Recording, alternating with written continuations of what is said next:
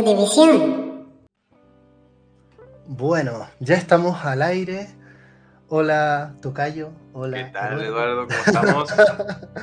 bien, bien. Últimamente he estado tratando como de, de, desprotocolizar todo este tema, porque no sé, no, no me gusta tanto. Yo sé que es un poco el código, ¿no? De tienes que tirar tu frasecita al inicio y tu frasecita al final, pero no sé, no. Así es la cosa, pero no sé, no me gusta. pero bueno, hay, hay estructuras que a veces nos sirven más para, que para otra cosa. Pues sí, pues sí. En todo caso, aquí estamos en un nuevo podcast de Ludivisión. Eh, en este podcast normalmente hablamos sobre temas vinculados a la industria del videojuego eh, y de cómo nos conectamos con distintos aspectos del mundo a través de esta industria que es la que nos convoca, ¿no? Y en este capítulo vamos a hablar sobre este tema de qué pasa con los niños y los videojuegos. En un principio, la idea era trabajar sobre el tema de los niños preescolares, pero eh, decidí ampliarlo para, para, hablar un poco de la infancia en general, ¿no? Y aquí invité a mi tocayo y compatriota y colega y todo, eh, Eduardo Guerrero. Y gamer eh, o, o, aficionado a los videojuegos.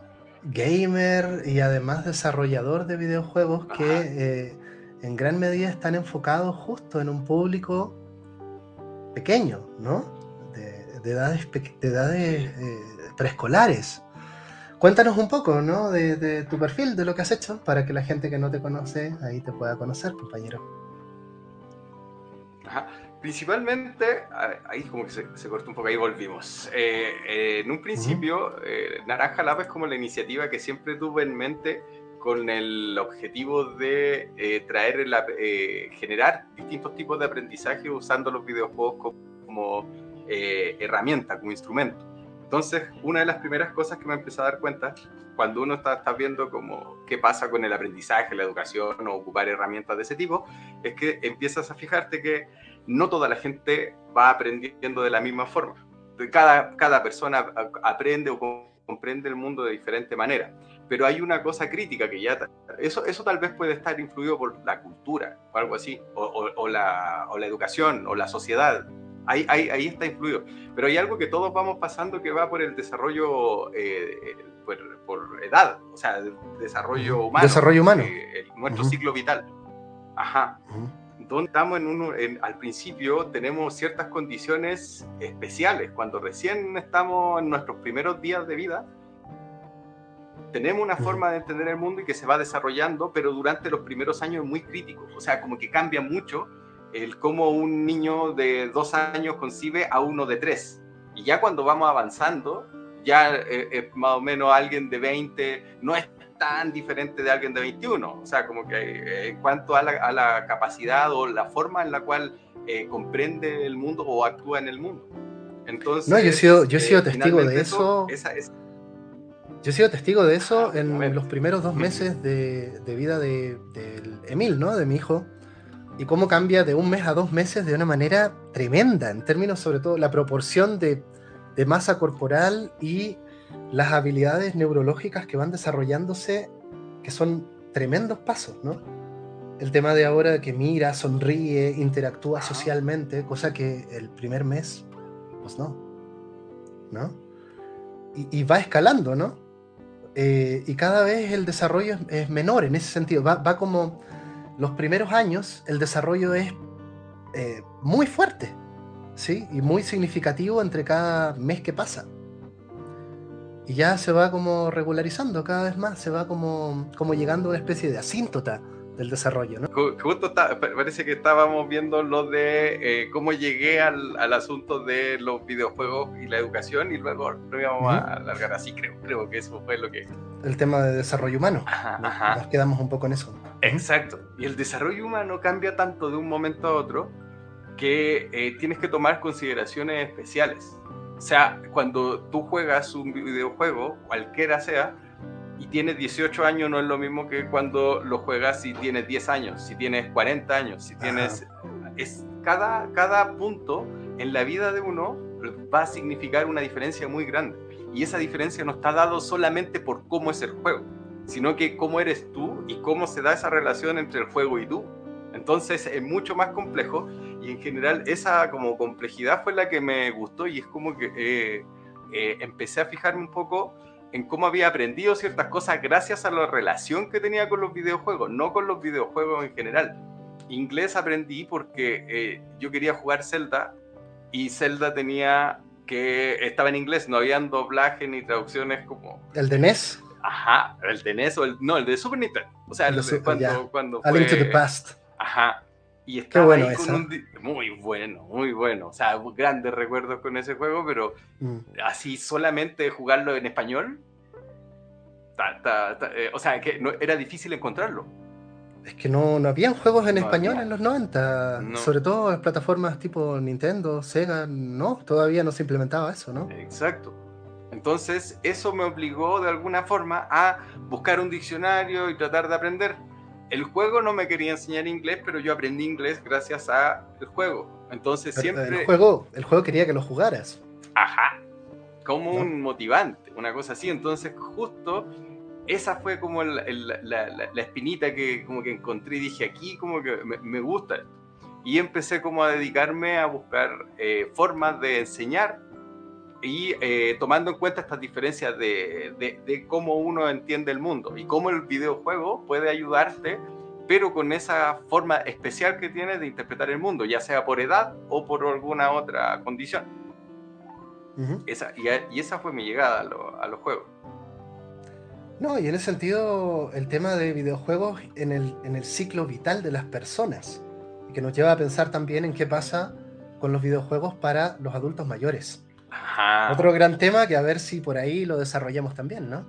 Claro. Yo tengo eh, muy vivo el recuerdo de un tío que era, ya tenía 70 años y se pegó en los 90, ya falleció, un tío muy querido eh, y en los 70, a sus 70 años, se pegó jugando Tetris para Game Boy, el Game Boy clásico, ¿no? Pero jugaba todo el día Tetris, ¿no? Eh, y para mí es el, gran ejemplo que conozco de un adulto mayor que, juega videojuegos, ¿no? Le agarró la mano, entendió y ya. Así fue como que voy. ¿Y, cómo, cómo, te puede enganchar un juego o te, o te, puede, en ese sentido, llamar un juego?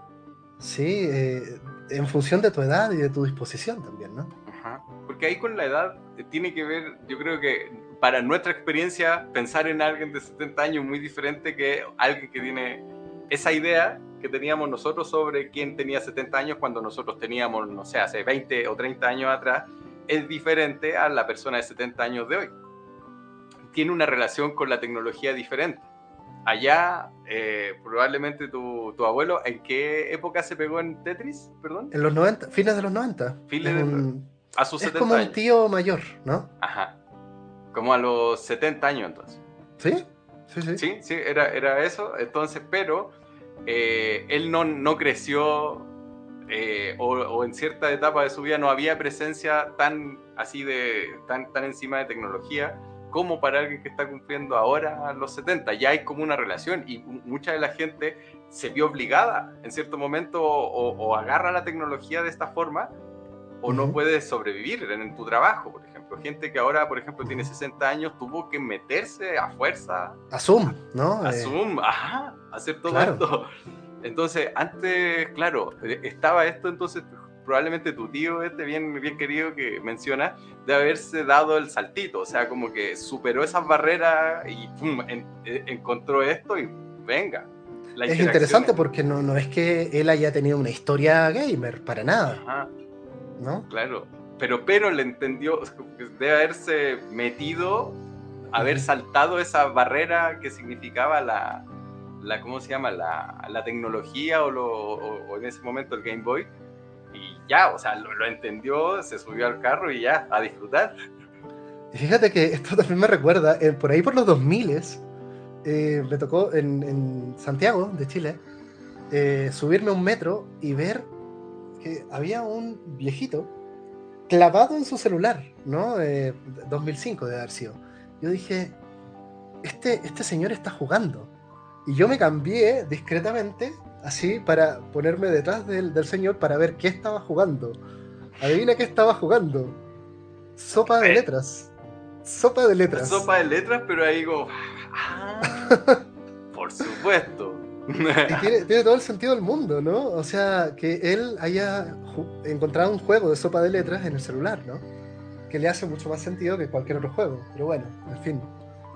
Wow, toda la razón. O sea, justo, eh, bueno, eso, eso es como los nichos que quedan, porque también tienes que pensar que nosotros como sociedad, la relación con la tecnología va a ir cambiando y todavía quedan muchos cambios. Nosotros somos como gente que no nació con una tecnología como la que existe ahora, que, yo creo que la diferencia es que es, la instantaneidad. La, la, ventaja o el cambio importante que tiene la tecnología hoy es que es instantáneo. Antes cuando nosotros íbamos a buscar a alguien y no estaba, no estaban. ¡Aló! Gritaban de afuera de la casa, no, no está, bueno. Y te volvía y no había forma, no había una manera de estar, oye, no, estoy fuera de tu casa, te, mira, y, una foto, eso era impensado en, en nuestro tiempo, o sea, así, y, decirle al otro, oye, ¿dónde está? Oye, perdón, no, estoy acá en otro lado. Eso no se daba. Los teléfonos, la forma de comunicarte con una persona eran fijos estaban en un lugar y si no estabas en ese lugar no, era, no se movía contigo, salvo que anduvieses con, no sé, una radio y nadie andaba con una radio. El asunto es que nosotros tenemos esa experiencia todavía análoga de, que no entendemos. Entonces, por ejemplo, tú ahora ya tienes a, tu descendencia que está, va a estar, probablemente tú por, por algún asunto metodológico le vas a evitar al máximo que se exponga a pantallas tempranamente, como debería ser, muy bien. Es que ese es el tema, y eso es lo que, qué bueno que introdujeras ese tema, ¿no? Porque creo que aquí el gran asunto para entrarle al tema de infancia y videojuegos es este tema previo de qué pasa con nuestra cultura tan digitalizada y con la exposición eh, muy perniciosa a pantalla de niños muy pequeños. Y yo lo he podido ver incluso con Emil de dos meses, que si tú le haces el, intento de mostrarle un celular, sí se va a pegar. Sí, sí, sí. Sí se pegan. ¿no? Y el asunto es que tiene, eh, a ver, eh, a lo que voy es que, así como para, cerrar y, meterme de lleno en, esa parte, es el que cuando tú eh, estamos pensando en los juegos que está produciendo la, la, a ver, la generación que en este momento está produciendo juegos, yo creo que recién eh, hay algunos que son nativos con estas condiciones de instantaneidad. Recién, ahora van a estar los que nacieron desde ya con eh, esta como instantaneidad, están haciendo juegos. El resto son gente que también, al igual que tuvo yo, tuvo este lapso de separación con los videojuegos. Migrantes digitales, les llamaban antes, yo creo que es un término un poquito viejo ya. Nativos digitales, inmigrantes digitales. Ajá, nativos, claro. Nosotros seríamos, si, si lo tomamos de ese punto, somos como migrantes, mientras que ellos nativos. Pero el asunto es que después viene otra generación que va a ser de nativos digitales, pero de nativos digitales en un entorno creado por nativos digitales. Ajá. Entonces, ahí viene otro, otra vuelta, que, otra, otra complejidad que va a tener el, en el futuro. O sea, que, que, yo creo que son movimientos que van a ver cómo y que van a impactar en la forma de ser de la gente a partir de la tecnología y su relación con ella. No, y esto, y creo que este tema nos lleva a pensar un poco en futurología, en ese sentido, ¿no? Eh, y es, es, muy difícil ver qué va a pasar cuando, no sé, Emil tenga 10 años, ¿no? Que sería el 2033. Em, ¿Y qué va a pasar con, con, la vida digital antes, antes de meternos de lleno en los videojuegos, ¿no? Uno podría pensar, oye, meta, eh, este tema de la realidad virtual, que creo que no termina de, de, ser el gran boom, ¿no? En la actualidad, aunque tengamos en perspectiva, qué sé yo, PlayStation VR 2 eh, y que además estén todos estos dispositivos que ya están, pero pero son muy de nicho todavía, ¿no? Ajá.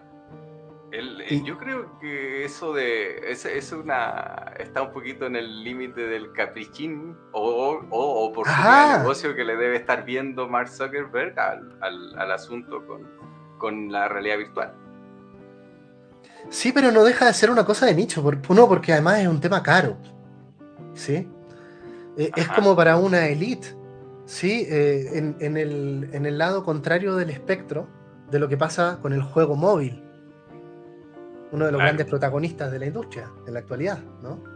Y que genera los mejores ingresos. Pues sí, 60% de los ingresos de la industria vienen del videojuego móvil, hasta donde tengo entendido, ¿no? Sí. Sí, eso también eso es un cambio importante justo en la, portabilidad ya como más generalizada porque eh, a pesar de que hay, como consolas eh, portátiles que son como asequibles y todo, eh, no tienen el mismo nivel de impacto o, o sea, de, de, de, de, meterse o de estar en las manos de todos como los celulares. Y ya los videojuegos, como que, o sea, como que ya cualquier celular puede reproducir algún videojuego, o sea, como que ya es difícil de que tenga un celular eh, o que salgan, salvo estos que están hechos como solo para llamar y todo, pero un smartphone ya corre juegos, o sea, ya está la posibilidad de tenerlo en, en tu mano siempre. Entonces puede ir diversificando un poco tu, eh, tu, biblioteca de juegos permanentemente, porque hay mucha oferta también. Entonces, este señor que tú decías que estaba haciendo sopa de letras, ya no tiene que comprar el diario, aunque bueno, o sea, perdiendo cosas, ya no tiene que comprar el diario para hacer la sopa de letra o, o, el puzzle, sino que ya está ahí y lo puede, instantáneamente lo va haciendo, termina ese, pues venga otro, pero se pierden los rituales justo de ir a comprarlo, de tocar el diario, de leer algo analógico. O sea, va cambiando como tanto que no nos damos cuenta. Y aquí, tal vez como principio, no sé cómo lo ves tú, pero yo en lo personal digo, antes de los tres años, por favor, que la vida sea muy analógica, más que digital. Sí, sí, sí, sí. Ajá. Y eso, eso es, por ejemplo, con lo de la, los estudios de la exposición a pantalla. O sea que eh, él, eh, eh, justo porque estaba buscando, a ver, me voy a como adelantar y voy a también como a agarrar un poquito con lo que tiene que ver con la los sistemas de clasificación. Los sistemas de clasificación a veces me dan la impresión de que están como más hechos por como señoras protector o señores protectores de las buenas costumbres. O sea, como que no veo un real interés en el bienestar del jugador, sino que es como de evitar cosas que son como desagradables, ¿no? Como, a ver, que niños estén así como expuestos a, temas sexuales, por ejemplo, o que tengan, eh, que, que, hayan temas de drogas, que son como eso, eso es en lo que se fija, pero no se está fijando en el daño o en las eh, consecuencias que trae eh, la exposición a la pantalla o al juego en sí sino que está viendo solo, se, limita a que ciertos contenidos no sean al contenido. Al contenido pero no a la relación que tú tienes con el aparato. Entonces no no eh, tú puedes hacer un juego que sea muy eh, aceptado o esté como dentro de la edad para que, te lo recomienda la e SRB y te dice este juego es para niños pero en realidad eh, ¿por qué? porque no tiene violencia porque no tiene drogas porque tiene así pero eh, si tiene un elemento como que eh, adictivo para un niño de tres años, o sea, eh, no se puede, o sea, es, es le estás dando veneno.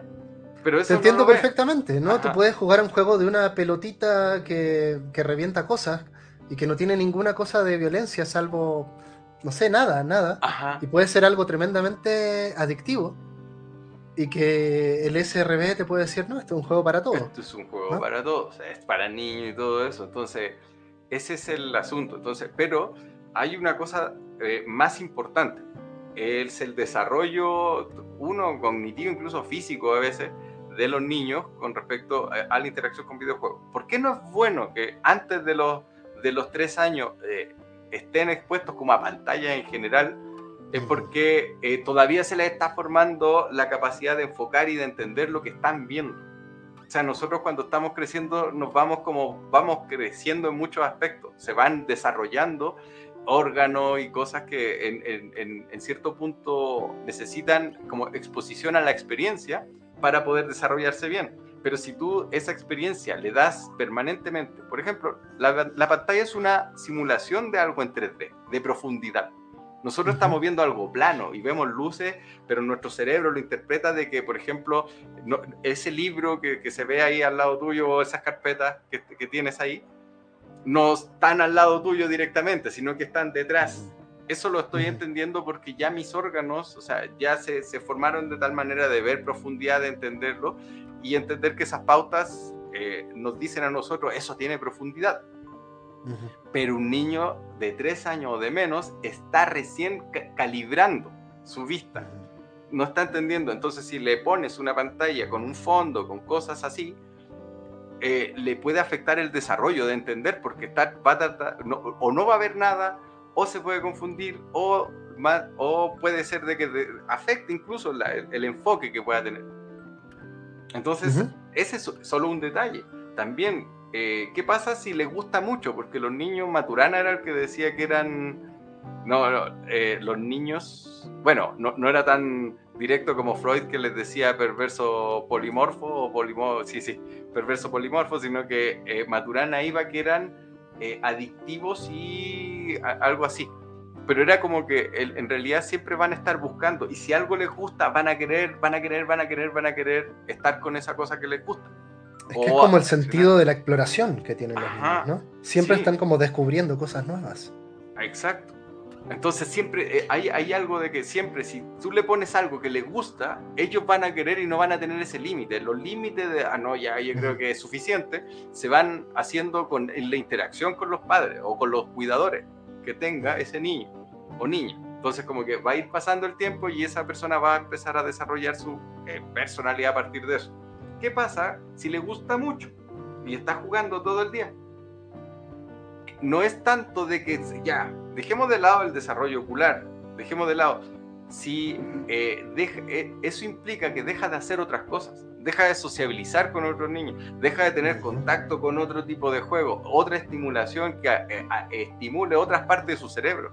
Porque pensemos que los niños están en desarrollo y son como una esponja, absorben todo entonces, si tú a uno lo pones, aunque sea unos minutitos, a tocar un tecladito, un piano y le vas diciendo que las notas tienen ese, esa, ese ratito que le diste va a significar que se, va a estar configurando, entendiendo, ah, las notas tienen, o sea, los sonidos tienen como una clasificación, la van a entender y a la, a la, mientras más temprano, mejor.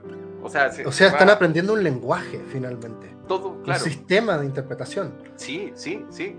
Es el, lenguaje lo que están desarrollando mientras crecen. Y ojo que los videojuegos también implican un lenguaje. Claro. ¿No? Y cada videojuego también tiene su propio lenguaje. Muchas veces el lenguaje es salto y pego, pero, pero es también un, lenguaje muy rítmico.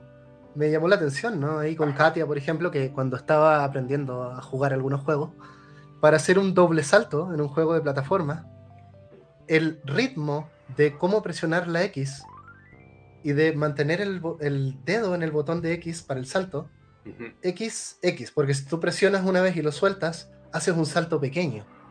Entonces el ritmo, la rítmica que requiere y que tenemos muy asimilado nosotros que ya jugamos y no nos ponemos a pensar en la rítmica que tenemos que asimilar para jugar bien un juego de plataformas, por ejemplo. Ajá. ¿Para qué, para qué hablar de un juego de pelea? Que es puro ritmo. O de, de carrera de conducción también va uno, pasan los cambios, o sea, hay, hay cierto eh, como ir contando, hay una, un contador, por así decir, que se echa a andar cuando juegas, que está como uno, como que, que va manteniendo ese, ese ritmo. Él eh, justamente, eh, no sé si jugaste, tuviste la frustración de jugar Battletoads. Battletoads? Sí, sí, sí. ¿Lo terminaste? No, pues cómo se te ocurre. Ajá. ¿Cómo lo terminaste? No, conozco, pero conozco a dos personas que se lo terminaron. ¿Qué tienen en común esas personas? Son músicos. Son músicos. ¡Eh! Lo adiviné. Son músicos. Porque, es que justo porque es. Mundo, ajá, porque eh, van los tiempos, o sea, los músicos, músicos, o sea, no es como nosotros podemos diciendo ya uno, dos, tres, ir contando, pero probablemente vamos a tener ciertas diferencias con el, eh, eh, con el segundo. O sea, ah, por ejemplo, si decimos aplaudamos cada, cada segundo, si nosotros nos ponemos a aplaudir probablemente y nos miden así precisamente, nosotros vamos, no vamos a aplaudir al segundo, vamos a aplaudir al 0.999, al, al 1.1, así de segundo, pero no al 1. Los que lo hacen son músicos, o sea, como que en general tienen como esa. Entonces, esa, esa capacidad, esa coordinación o ese sentido del ritmo del, o de los tiempos porque es su chamba. Y junto a estos chicos, bateristas, bajistas, van llevando tiempos y Battletoads te requiere, o sea, es, tienes que saber en qué momento moverte porque a veces está inactivo, o sea, lleva vuelo, es como, es difícil. pero en general ahí, ahí, ahí notamos de cuántas cosas se ponen en juego y aparece ese ritmo, ese ritmo que tiene el juego. y, que, y que te lleva y que, bueno, que puede estimular mucho. Volviendo como, no sé si al temita este de los niños. De los niños menores a tres años. Menores a tres años. O sea, ¿por qué también no es prudente, no, no es aconsejable que, que estén jugando? Entonces, como para resumir, es no dejan de hacer cosas que deberían estar haciendo, estimularse por otros puntos, diferentes medios también. pero, pero ahí, ahí yo creo que en realidad ni siquiera podrían jugar. ¿Qué tipo de juegos podrían jugar niños de menores de tres años? Uno que otros. De poder jugar, sí, algún juego muy básico, ¿no? Pero en general yo creo que el problema no es tanto que jueguen. El problema, en términos de una relevancia social de lo que veo, es que a estos niños se los expone a videos infantiles. ¿Sí? Videos de cancioncita. Eso es muy común, muy común. Eh, canciones infantiles, programas infantiles. Eh, eso es lo más común que, no sé si te ha tocado, pero yo lo veo muchísimo, ¿no? Con personas de acá que tienen niños de dos años y cuando están medios inquietos, ok, toma un video de cosas como Plaza Sésamo, Barney, cosas así, eh, y que se supone que son programas infantiles para niños, y efectivamente los niños se pegan viendo eh, Peppa Pig, eh, todas estas cosas. ¿Sí? y a mí me parece que eso también es pernicioso. Ajá. O sea, cuando es la exclusividad de la exposición a, lo, a esos contenidos, como que solamente ves eso y es como que ya está aburrido, ponle eso y empieza como a ponerse monotemático con el asunto, empieza a limitar el desarrollo.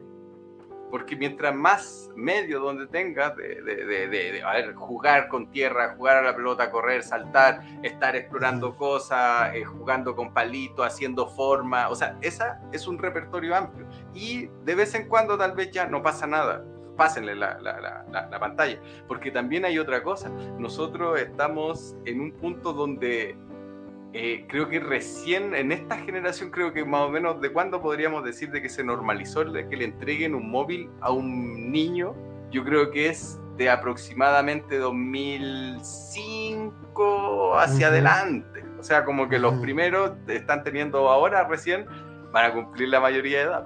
Ahora sí, porque, pero ¿qué sentido tiene entregarle a un niño un Nokia donde con suerte la, el, Snake, ¿no? no, va a ser atractivo para él. Sí, pero ya con los eh, smartphones y todo eso ya pueden ver video y todo eso. Pero, y es justo hasta qué punto, y ahí hay desconocimiento, ¿dónde está el límite? O sea, si puedes exponerlos, es prudente, se supone que eh, hay ciertas edades, se recomienda una hora entre 3 y 5 años al día, como máximo o sea, como que limitarlo, pero sí exponer. ¿Por qué? Porque también la exposición temprana a esto, a los videojuegos también ayuda, pero tiene que ser como muy controlado, tiene que ser muy supervisado. Sí, sí, y, que no tenga cosas. O sea, por ejemplo, no creo que sea adecuado que un juego para niños tenga elementos como adictivos. O sea, que tú sabes que son adictivos por diseño. No, y eso, y eso es lo que más ocurre, lamentablemente. ¿Sí? Con la exposición a juegos móviles que tienen estas lógicas. Ajá. Y eso es como lo, que no se protege, o sea, de lo que no se habla. Y de eso, de hecho, eso es lo que más me ha tenido como, como el fin que tengo en general es como generar algún videojuego que sea inocuo en cierto sentido y tratar de tener los mayores cuidados para el target al que están orientados. He buscado información y no hay tanto, o sea, como que te hablo de lo de las pantallas y también los estudios no se, no se pueden hacer porque solamente se, supondrían ciertas situaciones, pero no tenemos la certeza de que sea, por ejemplo, alguna cosa provocada directamente por los videojuegos, porque no ha habido gente midiendo el tiempo de cuánto estuvo ese niño cuando se lo, se lo pasaron. He conocido niños de un año que ya están con el celular, que saben manejarlo, no así como que lo comprenden, pero ya saben cómo poner un video. Tengo un, un sobrino de 8 años que edita videos, pero los edita muy bien es increíblemente bueno, o sea, no, no porque sea mi sobrino, pero sí es muy interesante de cómo edita los videos y lo hace con el mousepad. Entonces, como que a, lo que voy es que e, esos son como los aspectos que podríamos decir positivos de la exposición a la tecnología. También, no sé si viste ese estudio que dice que eh, por primera vez bajó como el, el IQ eh, de, una generación a otra. El coeficiente intelectual. Sí. No, no, no, pero no me extrañaría nada. Ajá, pero también, ah, ¿por qué no te extrañaría nada? A mí no me extrañaría nada. Por el lapso atencional, netamente por eso. Ajá. Porque probablemente eh, la capacidad intelectual tenga mucho que ver con qué tanto puedes estar, eh, por decirlo así, sosteniendo la atención en algo. Como esta prueba de, del VISC o del VICE de los dígitos, ¿no? ¿Cuántos dígitos puedes memorizar? Con la memoria de trabajo, ¿no? La de corto plazo que le llaman. Ajá. Es que también... Creo que eso es lo que se ve afectado en esta generación. Pero eso es problema de eh, ¿Está realmente midiendo la inteligencia o es cómo respondimos a ese examen de lo que nosotros entendemos por inteligencia? ¿Por qué? Porque, por ejemplo, claro, eh, ¿hace cuánto que no te memoriza un número celular? Claro, porque ya no tenemos la necesidad de hacerlo. Eh, cuando, por ejemplo, si empezamos a hablar de arquitectos, por ejemplo, del siglo pasado, de los años 50, ¿por qué iban a estar eh, frente a una pantalla. Ellos estaban en, en, análogo, haciendo planos así. Y todo lo que es tecnológico es como que no, eso no, no, se hace. No, y es lo que pasa con las matemáticas también, ¿no? Ahí cuando, cuando, me, puse a hacer, cuando me puse a hacer tus juegos, yo dije, uff, no, es que ya no. Es porque los procesamientos que antes hacía nuestro cerebro, y en muchas áreas lo hace la máquina. Ajá. Y, en términos de todo, si te fijas, ¿no? De, cómo nos movemos en el espacio. Antes, cómo nos movíamos antes de Google Maps, por ejemplo. Claro. No, ahora, ahora es como que no, puedes pensar de que vas a ir a una ciudad y sin mapa. Antes uno iba. Sin GPS. Ajá. Sin GPS. Sin GPS. Sí. Pero fíjate que al respecto, yo sí tengo el hábito de vagar por la ciudad, ¿no? Y hace poquito, anteayer, me tocó dar una vuelta en la mañana, fui trotando y dije, oh, mira, encontré una calle que conecta no sé qué cosa por mi barrio, ¿no? Y, esto, esto es una práctica que yo lo tengo por hábito, básicamente, ¿no? Vagar por la ciudad sin, sin GPS, ¿no? Ajá. Eh, y que tiene que ver con un sentido de exploración, como si estuviera en un Zelda, ¿no? O en estos videojuegos que eh, a propósito no tienen mapa. Que es muy interesante lo que pasa, ¿no? Porque uno está acostumbrado a decir, también en los propios videojuegos, ¿no? Oh, voy aquí, bueno, a ver dónde estoy, el mapa. Como Dark Souls, por ejemplo, ¿no? Que no tiene mapa. Y que requiere de tu propio sentido de la orientación. Ajá. Ya no, eso nosotros cada vez hemos descansado más en las máquinas. Entonces, eh, eh, pero hay otra, o sea, eso que no se explota, me da la impresión de que sí se puede explotar porque ellos pueden sacar mejor rendimiento con tecnología, pero también nos hace dependiente de la tecnología. Pero asumiendo de que eh, no vaya a haber uno, no sé, un apocalipsis o algo donde no perdamos todos los avances tecnológicos, ellos van a seguir viviendo con la tecnología, entonces tal vez como que también tenemos que replantearnos ciertas ideas que están medio obsoletas porque están basadas y hechas o levantadas en un mundo donde no existía la instantaneidad ni la ni internet simplemente. Y no confiar, digamos, en dispositivos que procesen la información por nosotros. Eso es la otra, el, otro aprendizaje, o, saber configurarlos bien o cuidar, o sea, como que también esa misma piensa de que quiénes son los que más comparten fake news, los boomers. O sea, como que, ¿quiénes son? O sea, ¿por qué? Porque no saben diferenciar todavía la, ciertos códigos que probablemente las generaciones más bajas van eh, entendiendo mejor, porque se mueven mejor en, eso, en esos lugares. ¿Cómo, cómo nos, nos, jodió la vida a los, a los chilenos eso, no? Sí, sí. Pero bueno, en fin, en fin. Sí, pero bueno, eh, en parte es muy extraño porque por ejemplo, lo, que pasó el 2019 en Chile, el estallido social llamado así, que, bueno, que sabemos nosotros que quedó nada, que ya como que, como que ganaron tiempo, aire y todo eso, pero el, a quienes, contra quién iba esto, en contra. Pero el asunto es que en, pasó de que se podría haber repetido lo del 73 de si no hubiese habido tecnología.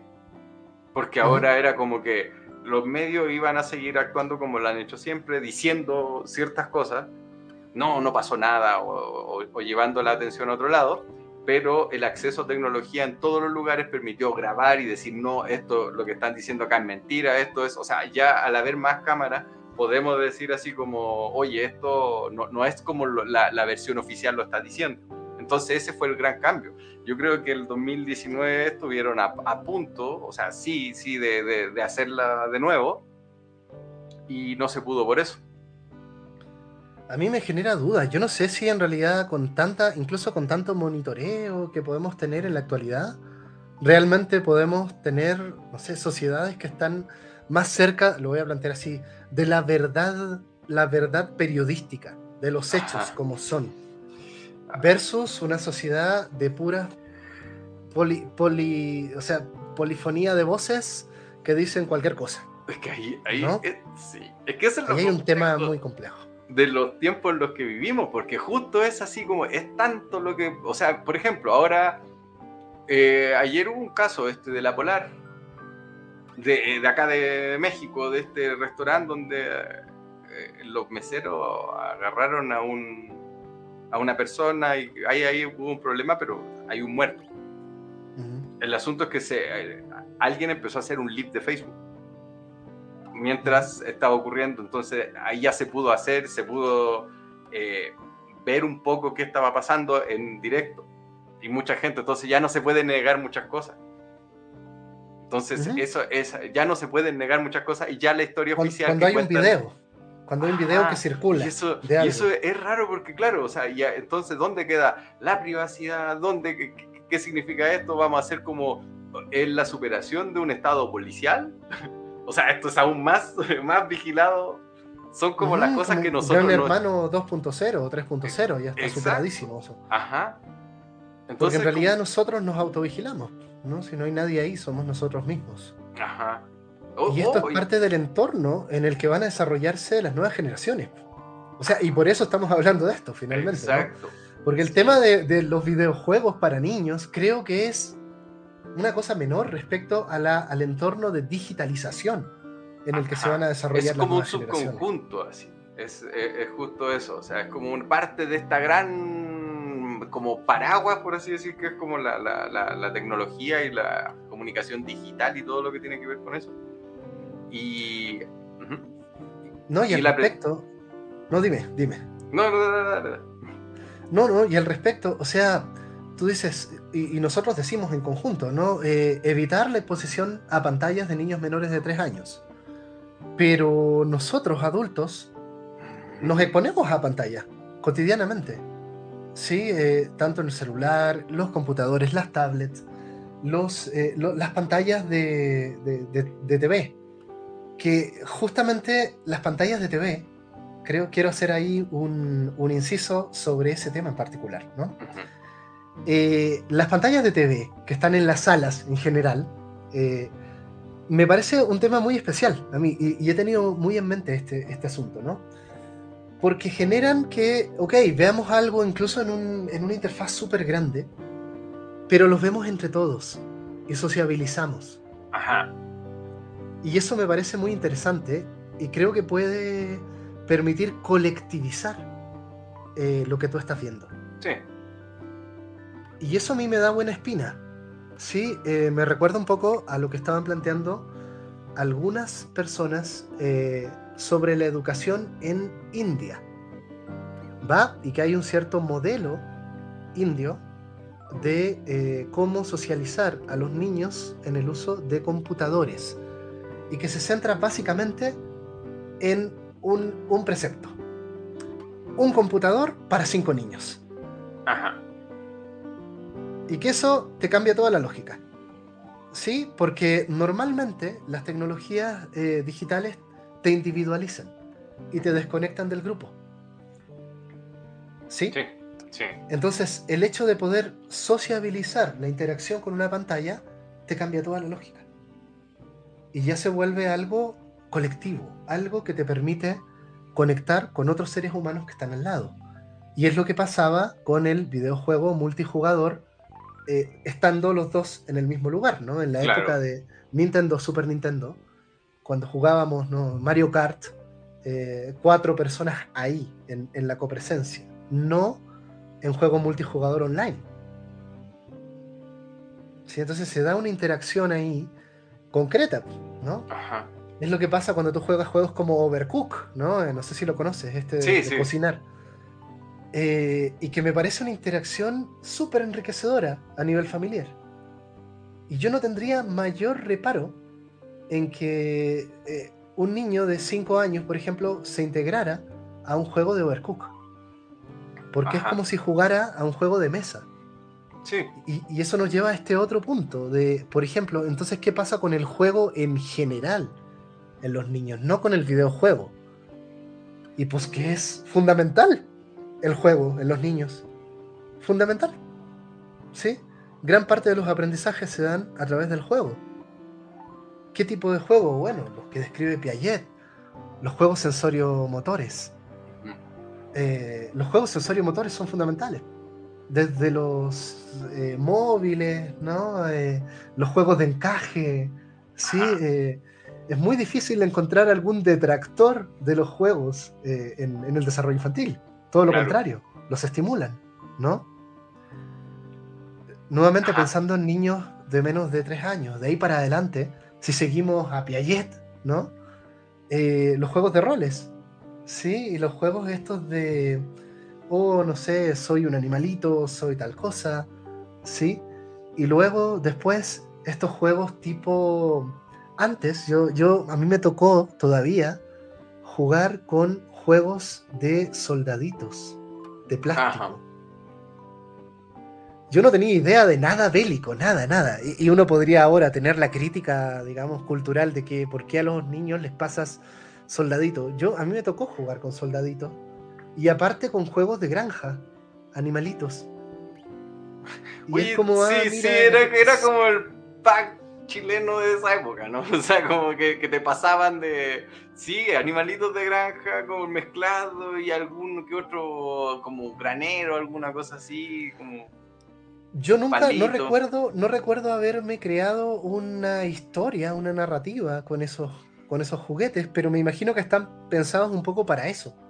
Lo mismo que las muñecas para, para niñas. O, por ejemplo, eh, los, las figuras de acción eh, como los Max Steel, ¿no? A nosotros nos tocó He-Man, somos tan viejos. Eh, pero, ¿cuál es la idea de tener un Power Ranger o una Tortuga Ninja en figurita de acción? Que estos ya son juegos para niños escolares, ¿no? O sea, tradicionalmente, para... ¿a quién le regalas a un Power Ranger una Tortuga Ninja? Que ahora, ¿qué, regalarías tú? ¿En qué medida se siguen usando las figuras de acción? como juguetes. No, ya, ya cada, cada vez menos. Cada vez menos. como, sí, sí, porque justo va cambiando un poco con, con lo que se ofrece a grandes rasgos, o sea, como qué es lo que hay en el mercado, por así decirlo, o sea, qué, hay ahora. Porque claro, nuestros ídolos no... Yo me pregunto, ¿qué sentido tiene tener una tortuga ninja? ¿Y qué sentido tenía? Yo tuve un Power Ranger, por ejemplo, ¿no? De, lo, de los eh, falsificaciones, de, estas cosas que salían sí, sí, sí. ¿no? Y tuve, tuve a Cíclope de los X-Men, eh, teniendo como 10 años, ¿no? Y cuando te regalan eso cuando niño, ¿qué sentido tiene? ¿no? Para mí, yo la verdad es que, ah, una figura, ah, tal vez el sentido que tiene eso es que tú te crees historias y que tú actúes, ¿no? Pero yo no lo hice, ¿no? Teniendo las figuritas. No, no, yo creo que sí, sí soy de los que... Bueno, yo siempre bien manos de hacha, bien manos de estómago eh, cosa que tenía siempre la rompía, como que terminaba rompiéndolo para ver cómo funcionaba. O sea, como que terminaba después de que le sacaba el jugo. Y yo inventaba historias de boxeo por Rocky. O sea, mira lo que, lo, que veía Rocky, el boxeador. Eh, Ajá, pero ¿a qué, ¿a qué edad? ¿Ocho? Ajá. Si es que ocho y me acuerdo que jugaba con los como que lo, hacía pelear, hacía historias con ellos y... ¿Con, qué, con qué tipo de Eran unos monitos, eh, venían en un tren y traían unos pasajeros, que era como un Playmobil pirata también. un trenecito y que tenía unos personajes que se enganchaban y esos personajes lo ocupaba y hacía como que boxeaban y les ponía y llegaban en tren a, pelear. Pero eso viene de ti, de cómo tú creaste ese juego, con cosas que eran significativas para ti, como la película de Rocky. Claro. Eso me parece súper genial. Estoy, es, que es lo que tal vez estoy replicando, la, la, experiencia con algo tangible. Como pero, pero es muy interesante porque en realidad tú estás evocando una, un imaginario ¿sí? que viene de, de Rocky. Claro. Aunque no tuvieras la figura de acción de Rocky. ¿sí? Eh, da lo mismo lo material aquí. Lo que interesa es el imaginario. No. ¿No? Lo del, ¿Qué pasó? Sí, sí, sí. Es que justo lo de, la, lo de la sangre era Rocky. Pero ahora recordé que no. Había un juego que se llamaba The King of the Ring. No, o The Knights of the Ring, una cosa así, que era de boxeo y que había que marear al, otro, al, al, rival, darle una vuelta y ya después pegarle una cosa así y estaba realmente. ¿Eso, es de arcade? Juego. Sí, es de ¿Eso arcade. de arcade? Sí, sí, sí. Night, eh, King of the Ring o algo así. O, Lo buscamos, ¿va? Sí, sí, sí. Lo buscamos. Y había un luchador mexicano que cuando ya le ganaba, y sí era como que estabas pasando como al otro nivel. Así como que es juego boxeo arcade. 1990, a ver. Pero, ¿sabes qué? Yo creo que aquí llegamos a un tema que es súper interesante. Cómo tú, por ejemplo, a esa edad tenías el imaginario del boxeo. ¿Sí? Entonces, ¿cómo vas asimilando imaginarios? Yo creo que ahí hay un tema fundamental. Eh, aquí. ¿Qué imaginarios te transmiten los videojuegos? Ajá. El... Y cómo finalmente... Ajá. Tú estuviste viendo sobre eso, ¿no? En, en el tema de imaginarios latinoamericanos. Ajá. Cómo nos transmiten ideas sobre cómo imaginamos América Latina. Ese es mi tema. Desde, desde fuera. O sea, desde, juegos que han hecho gente no latinoamericana muchas veces. ¿Y, en qué, cuáles son como los ladrillitos o, las bases de, de dónde sacan las ideas con las cuales pueden hacer un juego de un lugar que desconocen? pero es que es justamente cómo hemos sido representados y hay ciertos imaginarios que son, son finalmente estereotipos, ¿no? Hay un estereotipo que tiene que ver con la selva, ¿no? Y con eh, enfrentamientos armados y ahí se mezcla entre que las revoluciones y entre que eh, el narco, por ejemplo. Y todo con una cosa de violencia. Ese es un imaginario muy común. Pero, pero eso ya tiene que ver con cómo nos imaginamos, por ejemplo, la Unión Soviética. Imaginarios industriales, ¿no? Ajá. Eh, eh, incluso una estética visual, ¿sí? Últimamente me tocó jugar Assassin's Creed Chronicles Rusia, que, que además rescata toda esta estética del formalismo ruso. Y que, y que hasta la propia estética es parte también de ese imaginario, ¿no? O sea, es como muy difícil imaginar Star Wars eh, en, otra estética donde tal vez los sables de luz no tienen el característico sonido. Y eso es parte de la estética de Star Wars, ¿no? Los sonidos, el tipo de visualidad, ¿no? Eh, eh, sería raro imaginar una historia de Star Wars en, en una estética gothic punk, ¿no? curioso, ¿no? No da, no da, no, como que raro, ¿no? o temáticas demasiado crudas y demasiado violentas en el universo de Star Wars. Porque ese universo tiene su estética también y tiene sus tropos. Entonces, ¿qué pasa con eh, los tropos que podrían ser muy aptos para niños? Yo pienso, por ejemplo, en las historias de RPG japoneses, donde tú eres el héroe y siempre salvas el mundo. Que ese tipo de historias, relatos de héroe típico, ¿no? Muy, en la línea de, Campbell, ¿no? De, el héroe que salva al mundo y que se enfrenta al mal. Ese tipo de relatos me parece que puede ser muy interesante y muy empoderador para niños.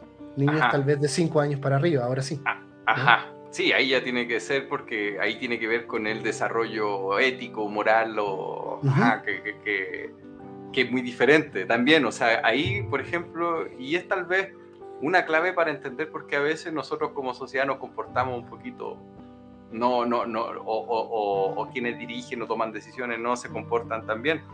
Y es como que no, no terminan de desarrollar éticamente muchas cosas.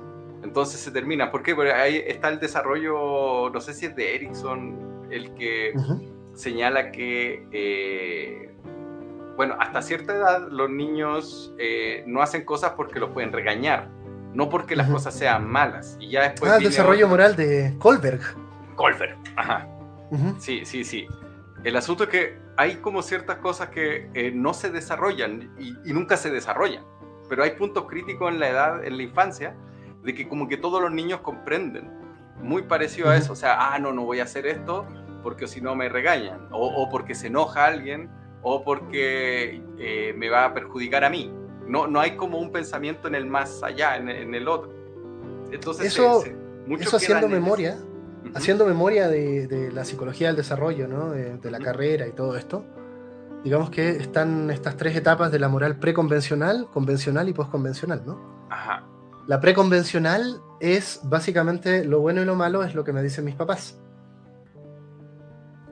Y eso, si te pones a pensarlo, es súper heavy, es súper porque eh, ya recae completamente sobre ti lo bueno y lo malo. Ajá, pero es que creo que justo el separar lo bueno y lo malo es llega hasta esa etapa de desarrollo cuando eh, vas a pensar como o, tener un desarrollo ético un poquito más allá, ya deja de importarte lo bueno o lo malo. Ya no es, que esa, bueno esa sería la moral postconvencional, ¿no? Ajá, claro. Haciendo el resumen, la, la, convencional tiene que ver con las normas sociales de tu sociedad. Ajá. Y que tiene que ver, por ejemplo, con que a los 15 años a las niñas se les celebra una tremenda fiesta. Eso es lo convencional en tu sociedad. Si tú cuestionas la fiesta de 15 años, eh, porque, por ejemplo, genera una inequidad de género, eh, eh, eso ya sería moral postconvencional. Y que es muy individual esa moral, ¿no? Es como ya te perfilas tú como individuo con tu propio pensamiento ético, en este caso, cuestionando la moralidad de tu sociedad. Ajá.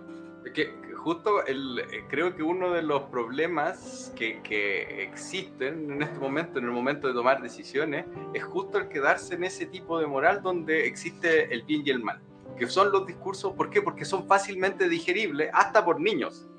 Porque estamos hablando con un lenguaje como niños de 5 años, entonces eh, puedes empezar guerras diciendo, no, porque el mal está allá y se acaba, no hay reflexión, todos vamos para allá, todos te apoyamos entonces hay un gran número de gente en este momento que es justo el nido de donde anidan mejor las fake news, donde anida toda esta posverdad un poco que se que, lleva ahora, o sea, que, que, es como lo que ha traído como consecuencia reciente eh, meterse a, eh, en Brasil hacer esa como revuelta o ese intento de golpe de Estado, no sé si... Ah, sí, sí, sí. Leí la noticia en la mañana, ¿no? De los bolsonaristas que están ahí. Es que por lo general cuando, ya, cuando terminas solamente aplicando como con ese desarrollo moral básico, finalmente, claro, eh, todo eso es suficiente, ese desarrollo es suficiente para entender ideas de ese tipo, donde hay una palabra con la que niegas a un,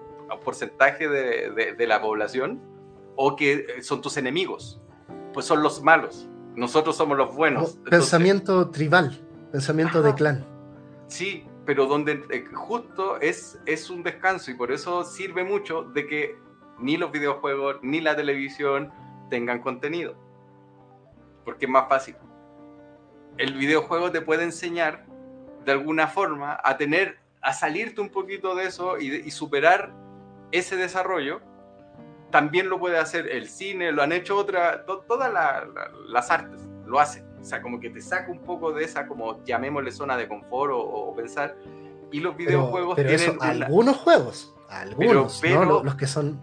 Pero la estructura que tiene es la que justo lo hace más poderoso y le da mayor potencial incluso que los otros artes porque finalmente terminas decidiendo en el videojuego qué pasa. Mm. Entonces puedes ir probando, puedes ir viendo diferentes diferentes escenarios, pero, eso, eso no sé, ya no, no sé si eh, pensando en niños de 6 años, ¿no? Porque eh, con lo no, que No, no, ahí ya es de, de, de, para arriba, así de Claro, yo me pongo a pensar en cosas como The Walking Dead, ¿no? La serie de Telltale, ¿la ubicas? donde, claro, claro, donde tú estás tomando decisiones de te salvo a ti, te perdono, siendo que tú nos traicionaste, puros dilemas éticos, ¿no? Y muchos juegos eh, muy narrativos que tienen estas dimensiones éticas, ¿no? Eh, y que no, no se van por, por, cosas tan binarias, ¿no? Como lo que siempre se critica del Mass Effect. Eh, ¿voy, a, ¿Voy a ser más bien buena onda o voy a ser más bien rudo y frío? Sí, como que están muy, muy polarizados, ¿no? La buena onda y de la mala onda. ¿sí? Juegos como The Witcher 3, donde en realidad tú puedes tratar de hacer las cosas buena onda y terminas cagando a todo el mundo, ¿no? Y, no, y todo tiene una complejidad moral. Pero estos no son juegos para niños, ¿no? Y en las clasificaciones son todos juegos maduros. Pero es que justo es no, no ese mismo juego el que está hecho, sino que diseñar un tipo de juego que tenga esas condiciones, ocupando ese, e, ese jale que tiene el de eh, la, posibilidad de tomar decisiones y de qué cosas han funcionado en, en, en estos juegos. Tal vez ahí es cambiar un poquito el contenido para que no se enoje la ESRB,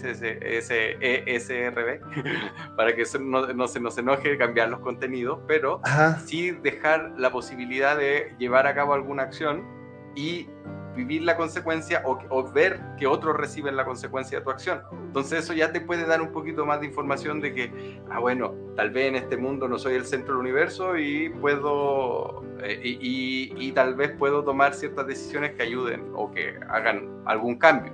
Ya al hacerse ese cuestionamiento ya ayuda un poco para el desarrollo. Pero eso, eso es como muy de niños escolares, ¿sí? El descentramiento infantil. Sí. Porque, o sea, niños de menos de 6 años. También, pues, pero de ahí para adelante, digamos, ¿no? Desde la época escolar, 6 años para arriba. Porque de 6 años para abajo, los niños tienen narcisismo infantil. Pues. Tienen narcisismo infantil, sí, piayetanamente. ¿no? Eh, yo soy el centro del universo y se acabó. Sí. Si, si, mi mamá no me quiere atender, no es porque tenga una vida aparte, no, no, no, ni siquiera la teoría de la mente, ¿no? ¿Con quién hablábamos entre nosotros, ¿no? Con la, de la teoría de la mente. Sí. ¿Cómo funciona el, resto? Tiene una subjetividad, ¿no? Eso cinco años para arriba, cuatro o cinco años, creo, ¿no? Se va desarrollando. Sí. Entonces todos estos temas de dilemas morales, ¿no? Para la época escolar funcionan muy bien. Sí. Y, tal vez, o sea, pensando en, ejemplos como Undertale, ¿sí? No sé si lo ubicas. Sí, sí, sí. Eh, que, toca definiciones morales toca temas éticos. Eh, es un juego netamente sobre la ética. Pero por estética y por el estilo de juego, uno podría decir, hoy es un juego para que podría ser para niños relativamente pequeños. Y me refiero con estos 6 años para arriba. 6 a 12, ¿no? Podrían, podrían jugar Undertale. Y yo creo que sería muy bueno que lo hicieran. Y ese juego en particular, a diferencia de los RPG japoneses, con historias de héroes, que creo que eso podría ser un alimento, en ese sentido, normal para niños de esa edad, Undertale da, da el paso siguiente en ese sentido, ¿no? Eh, en términos de considerar a los monstruos como otros. Eh, a los enemigos, a los que el juego de por sí te dice, mira, te aparecieron y te pueden atacar y, te da la posibilidad de atacarlos tú.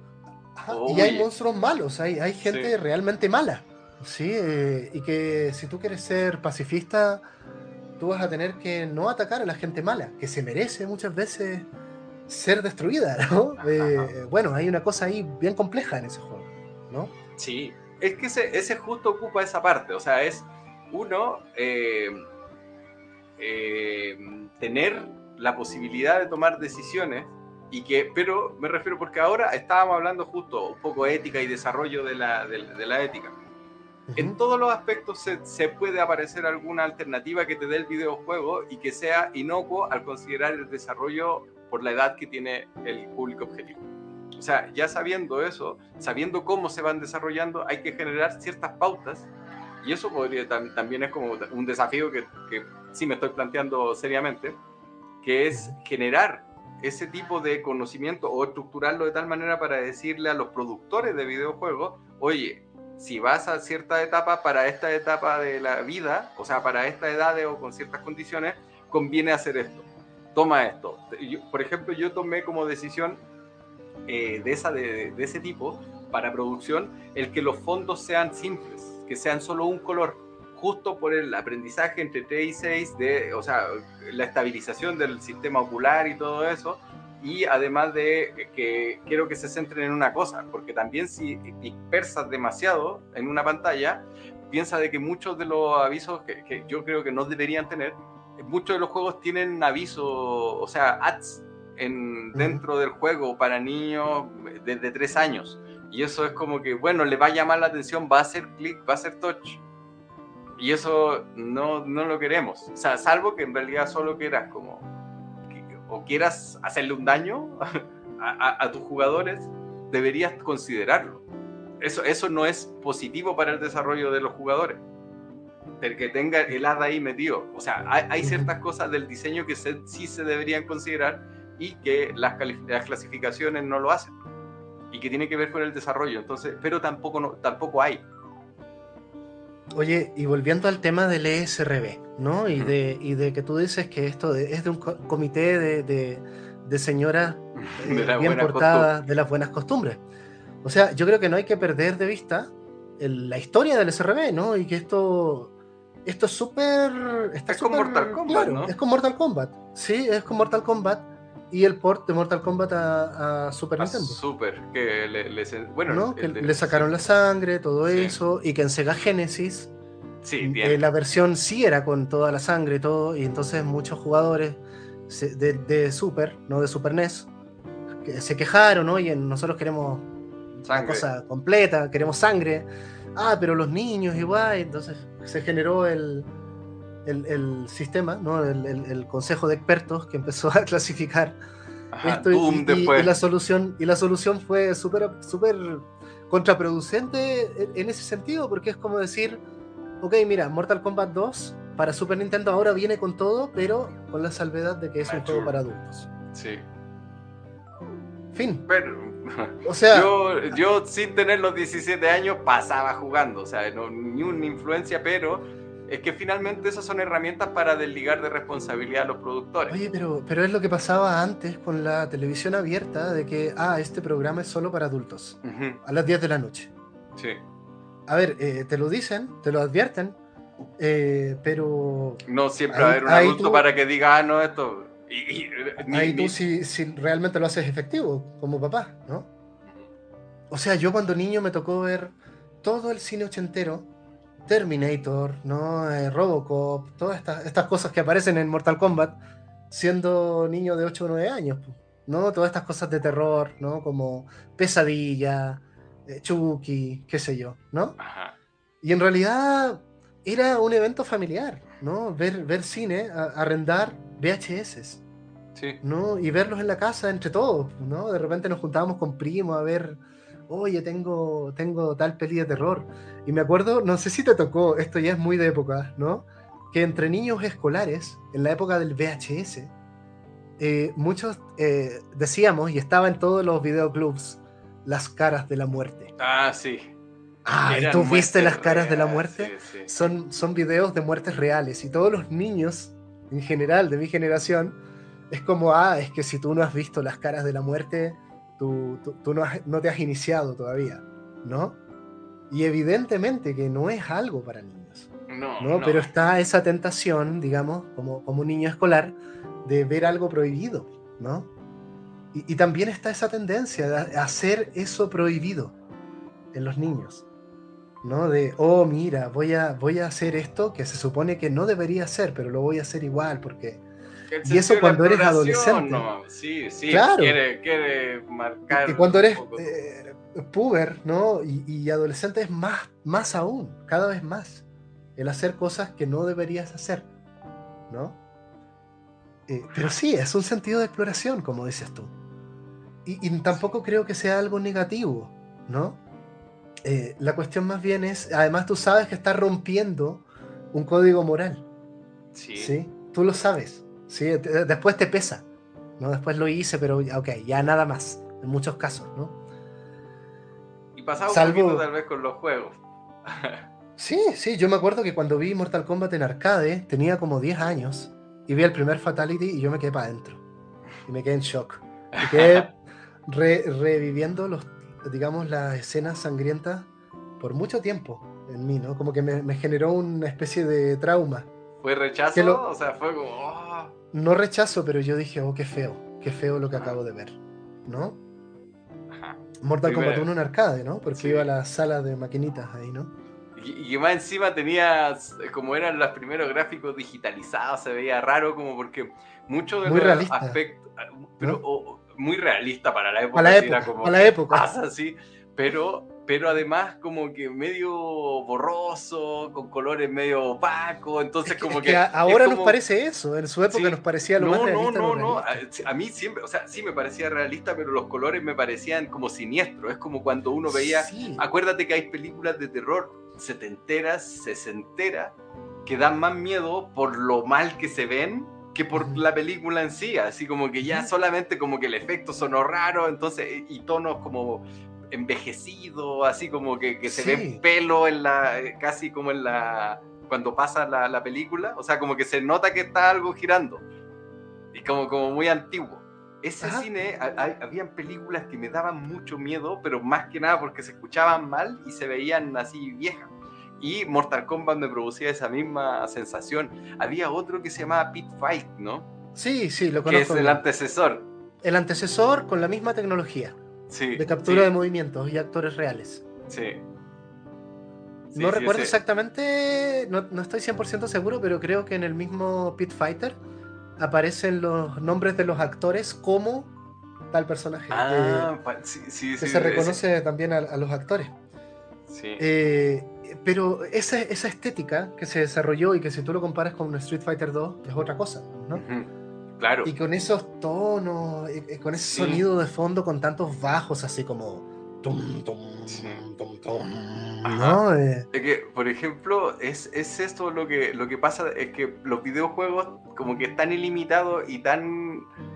Son con tan pequeños los detalles que pueden hacer grandes diferencias que sí se, creo que se necesita que, que, aparezca alguna organización que ordene eso para los productores, porque tú como productor vas a querer ¿qué quieres? O sea, ganar dinero, obviamente. Entonces, ¿qué pasa? Si, si es un buen target, los niños de cuatro años y les puedo ofrecer cosas y puedo vender, pues venga, o sea, está permitido, no estoy haciendo nada.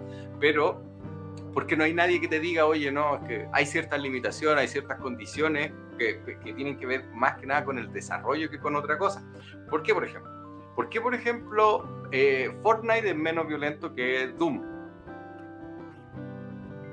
Por la estética la estética. ¿Por qué? Porque el otro se le sale la Violencia animada. Y puedes disfrutarlo. O sea, incluso puede ah, de, disparar en el suelo, lo remata, hace cosas así que en general. Y en Fortnite ya te llega, pero ¡pum! desaparece.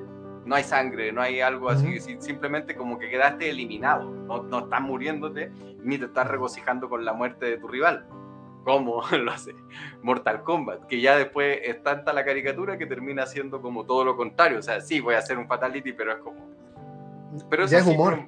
sí, sí, pero esa misma, eh, ese, ese mismo ritmo también genera, yo creo que impacto, incluso en gente que no, no necesariamente es niño, en cualquier persona, te deja un poco agresor en, con respecto a ciertas cosas. La, la, la, la comunidad de Mortal Kombat es de las más tóxicas también. Entonces, ah, conoces mucho del mundillo. Sí, por eso, o sea, lo, sé. Entonces, como que genera también cambio en uno. Y, no, y yo no tengo cinco años. Oye, pero, por ejemplo, no sé, volviendo al SRB, que creo que, o sea, y, y, su traducción, digamos, aquí al sistema de clasificación de juegos mexicanos. Y que se volvió ley, donde, que es una cosa un poco contra, ¿cómo llamarlo? No va a funcionar, básicamente, me parece a mí, porque tiene que ver con las, las ventas de juegos en físico, que es una cosa que está básicamente en extinción, ¿no? Que, claro, ya no te pueden... Es, que es tan absurdo que me da hasta vergüenza mencionarlo, pero se supone que ya no te pueden vender juegos de clasificaciones adultas a niños que son menores de 18 años. No sé, pero habría que hacer un estudio. Va a llegar a la casa y lo va a descargar, pero se supone que no debería tener una cuenta, pero tiene el libre acceso a la cuenta del papá y no tiene supervisión. Por ejemplo, en PlayStation, para crearte una cuenta mínimo necesitas 13 años. Eso está rudo, ¿eh? Eso está rudo. O sea, niños menores de eso eh, no pueden crearse cuentas, tienen que jugar con las cuentas de los papás. Sí. Está rudo, pero no, sé si está bien o mal, ¿no? Es que, ajá, porque todavía hay poco como criterio, como hay cosas que uno naturalmente piensa que son, van a funcionar, van a ser eh, positivas para el desarrollo de alguien. Pero de repente no, para eso es justo la academia que se tiene, o, la, la, universidad o la generación de conocimiento, pero en ese caso yo, yo no lo sé, yo supongo que hay ciertas cosas que van a, van a, favorecer el desarrollo y trato de estudiarlo, trato de verlo, pero es también mi interpretación, no hay un organismo que me diga así como, oye, así se hace o evita ciertas cosas. Entonces... Es que, es que ese es el tema, o sea, independiente del sistema de clasificación que tengamos, ¿no? Eh, es una recomendación y no hay un verdadero poder, ¿no? Eh, más allá de esto que se quiso implementar en México, que tiene que ver con el prohibir la venta de juegos. Y que te digo, es, es, contraproducente porque en realidad la mayoría de los juegos se compran por internet. Y ahora es más complejo todavía con los sistemas de suscripción. Sí, porque ya, tiene, ya, ya sea Game Pass o Xbox, eh, perdón, o PlayStation Plus Extra, te dan un catálogo de cientos de juegos, dentro de los cuales está, está repartidito, ¿no? Por ejemplo, los de PlayStation siempre procuran en cada tanda de juegos que meten cada mes, tirarte unos dos o tres juegos mínimos que son juegos muy infantiles, ¿sí? ¿Y eso, eh, pero eso está implementado o se está implementando? ¿O es un deseo? No, no, eh, eso viene desde que está iniciándose. Yo, yo, soy, digamos, de los pioneros que probó la, suscripción en julio, cuando empezó, el año pasado, ¿no? Y sí, tú siempre puedes ver un juego de Lego, por ejemplo, o un juego de cosas caricaturescas como, no sé, la patrulla canina. Son estos juegos muy vinculados a, a dibujos animados. Juego de Ben 10. Ah, pero justo he visto he revisado y, o sea, de hecho estuve viendo, pero también, o sea, como que varios, como que mi humilde criterio también, no, no, no, no, está bien. O sea, justo bajé Paw Patrol. Ah, mira tú. Sí, sí estaba como Paw Patrol, pues, como para niños, pero justo, son con los personajes, también hay uno de Peppa Pig, que está, y es como finalmente pero como que no termina de enseñar, o sea, ocupa los personajes. Se van a preocupar, ¿por qué? Porque justo como dependen de una marca, tienen que mostrar los personajes de cierta forma, algunas cosas no pueden pasar, entonces empieza a limitar y finalmente termina siendo algo de repetición, ¿no? O sea, como de que, para el desarrollo de los niños está bien que hayan algunas cosas que se aprendan de memoria, que, que, sea como de repetición, pero como que se queda en eso, o sea, como que no, no, no están no están tan chidos, por así decirlo. Ese juego de Paw Patrol son como minijuegos, ¿no? Como si fuera un Mario Party, algo sí, así. ¿no? Sí, pero con un montón de publicidad, así como que te obliga mucho a comprar la, suscripción y la suscripción es carísima. Para, no, no, está al alcance de cualquier. Ya, eso, eso es un tema muy delicado que el, ahora último, por ejemplo, en el SRB lo han incluido. Como, como que hay como, a ver, está la letra que clasifica el juego por edades, Luego están las categorías, están las categorías de uso de alcohol, tabaco, desnudos, violencia, qué sé yo. Y luego están esta última, este último tier de categorías que son compras. ¿sí? Eh, incluye compras y incluye compras de elementos al azar. ah, ajá, pero ahí ya cuando hay azar, eso ya como que te sube la categoría de inmediato. Como que ya es, o que simulen apuestas. Los gachas, ¿no? Eh, esto de que como ir coleccionando cosas como si fueran láminas, ¿no? Quiero esto, pero compro y en realidad viene un paquete con cosas que no necesariamente me van a dar lo que yo quiero. Pero ahí, tal vez ese, ese, criterio es más bien económico, o sea, justo para que no hayan esta estafa del niñito que agarró la tarjeta del papá y compró no sé cuánto. Es económico, pero es muy adictivo. Sí, y, y, ahí hay un serio problema, a mí me parece, con la exposición de niños escolares a este tipo de mecánica. Que implican estas compras de objetos al azar. Ajá. ¿Sí? Porque, porque funciona como un refuerzo variable, si te fijas, ¿no? Eh, y es muy cercano a todo este tema de los casinos. Y puede generar una conducta tipo ludopatía. Sí, sí, sí. Esa, esa, esa es como una de las cosas que tuvieron que, que ponerse. Fue como de, los, de, las cosas que últimamente se han metido mucho en la, en la clasificación. Eso, eso sí estamos. Ese es el último tier, ¿no? Eh, y, pasa, por ejemplo, con el FIFA. ¿Sí? Eh, y, con esto de conseguir el Dream Team. Y, con muchos. Y, FIFA, digamos, tiene un. Es un juego súper vendido en general, ¿no? De los más vendidos de cada año. Y hay mucha gente que. Y muchos niños también. que juegan exclusivamente FIFA. ¿Sí? Hay gente que se compra consola para jugar FIFA. y muchos. Ese otro, otro tipo de, consumo, así ya no es como el clásico gamer, sino que llama un eh, alguien que de hecho, sí, he visto consolas que tienen solamente instalar FIFA.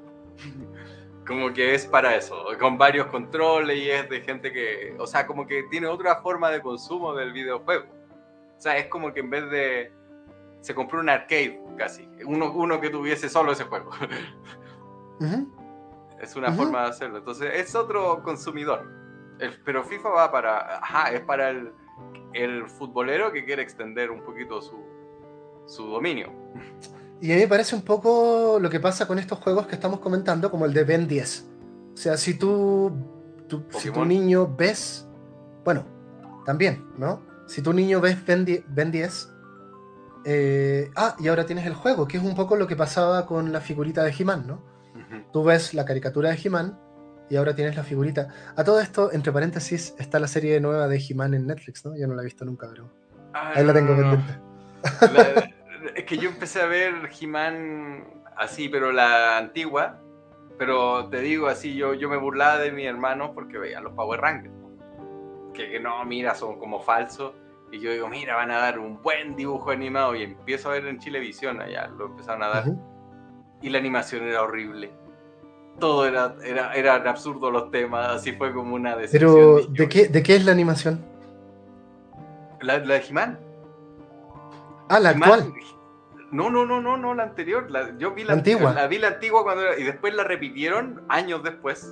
Yo burlándome de mis hermanos, que los Power Rangers son malos y esta era como 10 veces más mala, o sea, como que vivía, vivía muy bien en el recuerdo, pero era absurda, mal animado, así como... Tenía estética bien, pero como que no, como que hay cosas que siento que vivían mejor en mi recuerdo. Mm. A donde has sido feliz no has de volver. Sí, sí, sí. A ver, eh, de todas maneras, fíjate que el juego de Ben 10, tomando esa metáfora, podría ser el análogo a la figura de acción de Ben 10 o de Max Steel o lo que sea, ¿no? Eh, o sea, esto de que ahora los juguetes se han digitalizado. Ahora salió hace poco, el año pasado, el juego de Hot Wheels, que es un juego de autitos de carrera, que reproduce un poco las pistas y te permite armar pistas y todo eso. Y obviamente coleccionar los autitos. Por supuesto. ¿No? Es, gran parte de, la gracia del juego es coleccionar autitos.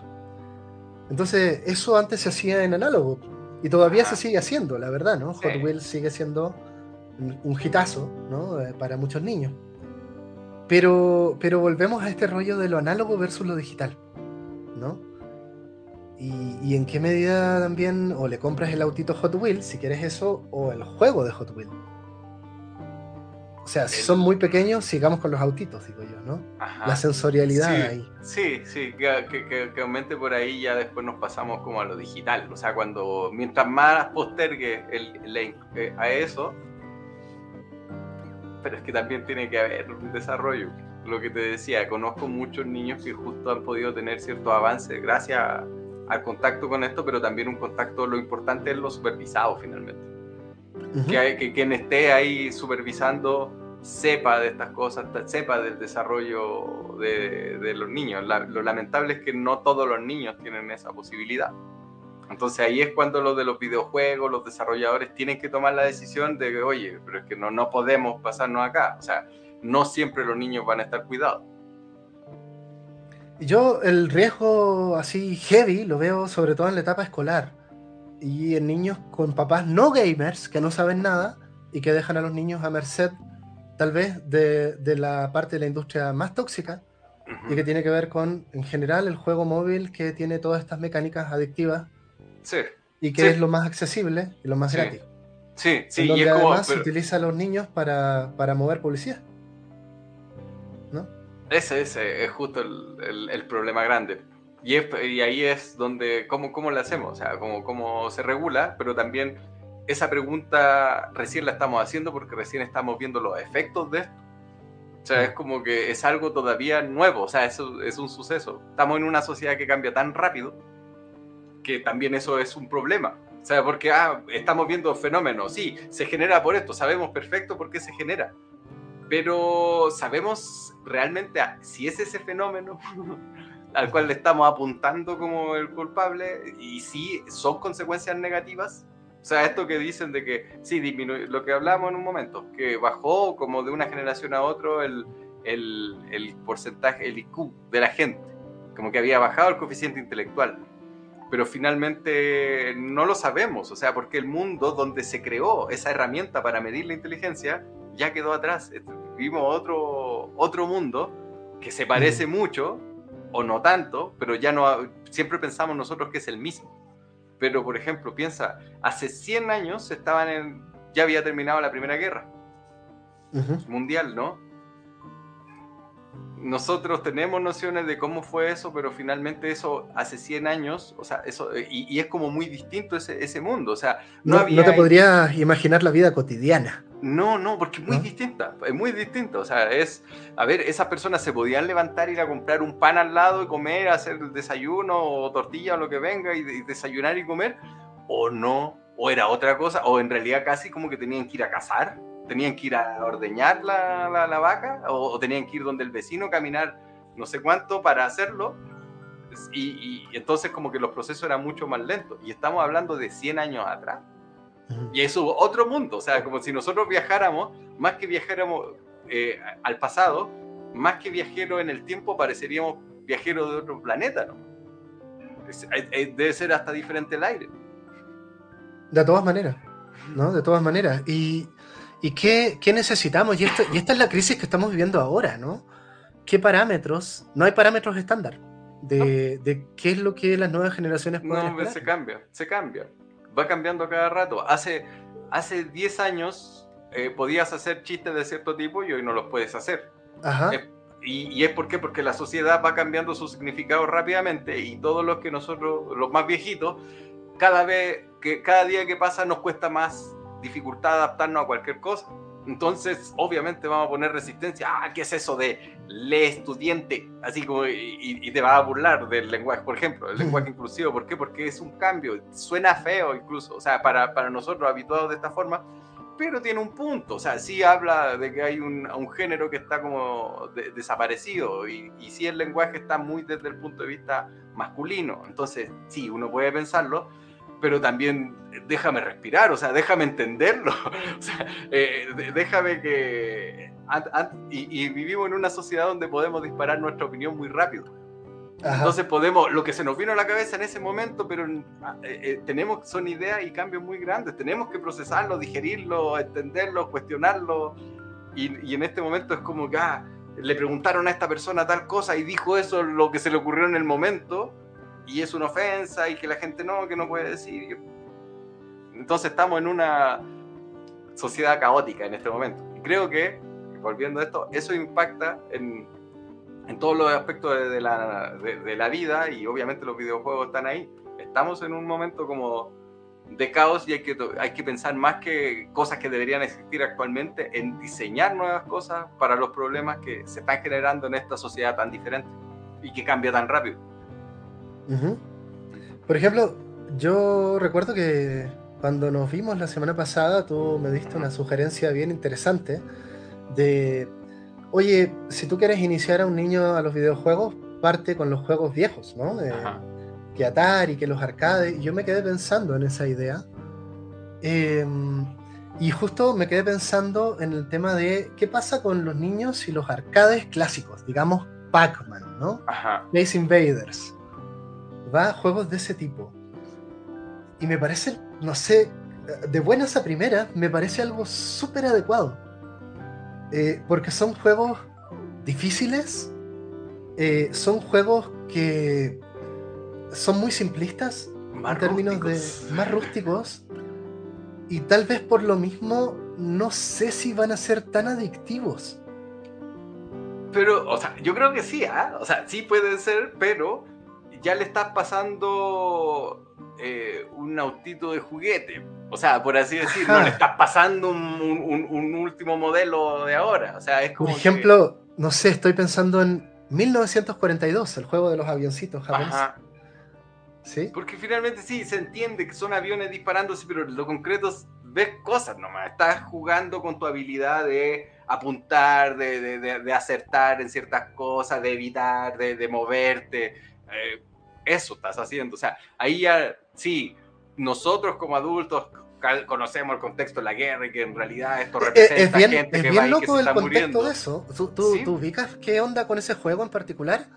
Son, está 1942, pues, la guerra mundial, y, y se supone que Los kamikazes, ¿no? En la guerra contra Estados Unidos, ¿no? Y, y, claro, tú decís después, gran parte de estos barcos que tú estás destruyendo son barcos estadounidenses. Sí, es un juego, digamos, nacionalista japonés. Sí, 1942. Y, de ahí el paso, digamos, no sé si tú conoces 1900XX. Sí, sí, que es como ya el más. La versión noventera, eh, es como Aerofighters. Ah, de, es como más tirado para Aerofighters. No sé si conoces Aerofighters. Sí, sí, sí. Pero ya tiene Scroll Parallax. Sí, sí, tiene un montón de cosas ahí, pero es la versión como más modernita de, de esa saga. ¿No? Eh, pero los arcades, en términos de juegos rapiditos, eh, que de repente te los puedes terminar o los das vuelta incluso, ¿no? Eh, como experiencia de juego, que es muy interesante porque es autocontenida versus, por ejemplo, estos juegos súper inmersivos como un Genshin Impact, ¿no? Que son juegos creados para que tú te quedes ahí un buen rato y los habites, ¿no? O sea, si tú juegas Metal Slug, empiezas y terminas y como que se cierra, se cierra la historia. O Sunset Riders, todos estos arcades. ¿no? incluso las tortugas ninja. toda este, esta serie de juegos, arcades, con fichas, ¿no? Que, tú los terminas y Que tenían una forma de ser, así como deje de jugar, sí, meta su ficha y juegue un ratito y, vuelva, y vuelvas prontos. Ajá, ajá. Eh, versus estos juegos súper abiertos que no se terminan nunca. ¿no? Entonces, los arcades para mí pueden ser una cosa interesante, ahora que lo estoy pensando. Son diferentes tipos de público, es como arcade, es como para una salida, juegan, no te comprometes. Se abren y se cierran, se abren y se cierran, ahí quedan, tu experiencia, ¿no? Sí. La pasaste bien y ya. Incluso me lleva a pensar en los arcades contemporáneos, que por ahí están en algunas plazas comerciales, ¿no? Estos juegos de Jurassic Park que también están pensados para que tú metas fichas o créditos o lo que sea, pero que es una historia lineal que empieza y termina. Y, no sé, si tú metes muchas fichas lo vas a terminar, sí o sí, ¿no? Pero se abren y se cierran y ahí queda. Sí, sí, son como de consumo del momento. O sea, es como de justo salida familiar, compartimos, nos reímos, jugamos un ratito, pum, de vuelta. Sí, como, como jugar a estas cosas de hockey aéreo. Hockey aéreo. ¿no? Sí, es como ir a una feria, así como que tiene eso. Sí, eso, eso yo creo que es como lo bonito que tiene el, arcade en general. Ajá, siempre ya, bueno, habría, habría, que ir a visitar Recorcho, digo, esto en la ex fábrica de harina, que hay como una... ¿Qué es eso? Hay como un lugar que está no sé dónde, pero era es la ex fábrica de harina y lo, como que lo recuperaron y pusieron tienditas medio alternativas y hay un arcade ahí. Y la otra recorcholis que está como en los malls, en, las plazas comerciales, así como que ese ya es el, es el conocido, pero el, el, ¿cómo se llama? El, en esta, en la fábrica de harina se, se, instaló esta nueva, como, y es como muy retro y tiene una onda así, como para darse una vuelta. Buen dato, yo creo que estaría bueno hacer un tour por allá, ¿eh? Sí. Bueno, pero ya un poquito para ir cerrando también el podcast, porque ya llevamos un buen rato, ¿no? A ver, eh, ideas un poco, ideas fuerza que salen de todo esto. Mira, más allá del SRB y de, y de la recomendación que mucha gente da, ¿no? De, oye, papitos, lean bien el sistema de clasificación de los juegos. En realidad, creo que depende mucho del criterio del adulto. sí, ah, tiene que estar muy presente en general. Pero también, como industria, nosotros tenemos que pensar que es también responsabilidad de los productores también generar ciertas cosas. O sea, si estás orientando un, un, videojuego para niños, puede tener, el videojuego puede tener un impacto mayor incluso que el que tiene la televisión, por lo que te decía de las decisiones, de, de, que te, te, te, involucran más en lo que estás haciendo, más que si estás viendo que otro personaje lo está haciendo como en la televisión. Acá tú tienes mm. que hacerlo, entonces hay como un involucramiento mucho mayor con, con las cosas, con las decisiones y las consecuencias. Entonces, como que eso sea, que haya como un criterio de etario, de desarrollo, que también esté como sugerencia para los diseñadores. Esa es como la, como que haya tanto como para los papás, como unos criterios de, oye, o cuidado con esto, como para los mismos desarrolladores que en cierta edad eviten o no hagan ciertas cosas. ¿Por qué? Porque trae consecuencias negativas. Y lo otro que creo que hay que plantearlo también, que el mundo del videojuego es tan diverso, ¿no? Y tiene tantos nichos distintos.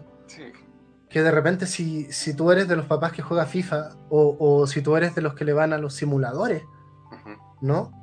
Eh, que, bueno, tal vez tú vas a, meter a tu hijo por Flight Simulator, ¿cachai? o, por juegos de carrera.